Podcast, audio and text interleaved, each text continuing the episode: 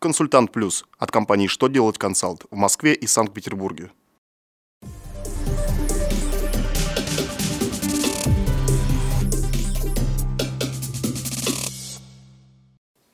Добрый день! Для вас работает служба информации телеканала «Что делать ТВ» в студии Ольга Тихонова.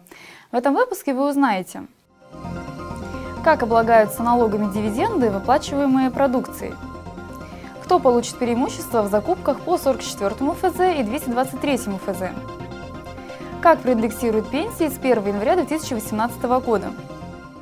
Итак, о самом главном по порядку –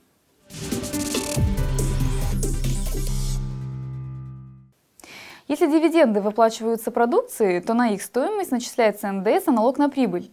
Минфин сообщил, что по нормам налогового законодательства дата исчисления налоговой базы по НДС при передаче имущества в качестве дивидендов считается момент передачи имущества.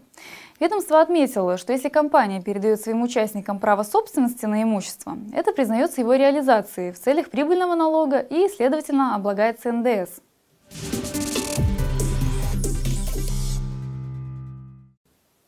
На общественное обсуждение вынесены проекты законов, позволяющих предприятиям оборонно-промышленного комплекса получить преимущество в закупках по 44 и 223 федеральным законам.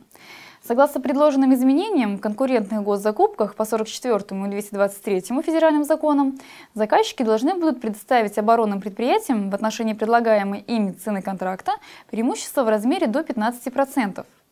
При победе предприятия оборонно-промышленного комплекса в конкурсе контракт нужно заключить по предложенной цене с учетом преимущества. В итоге цена контракта не может превышать НМЦК.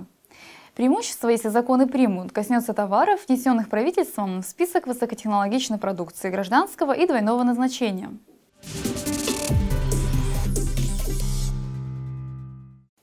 Глава Минтруда заявил, что пенсии неработающим пенсионерам с начала следующего года проиндексируют на 3,7%. По словам министра, срок индексации пенсии перенесли с 1 февраля на 1 января, чтобы обеспечить реальное повышение пенсии. Также с 1 апреля 2018 года социальные пенсии проиндексируют на 4,1%.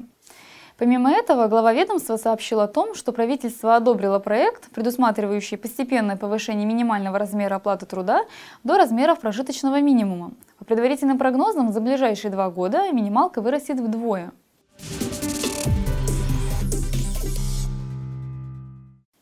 На этом у меня вся информация. Благодарю вас за внимание и до новых встреч!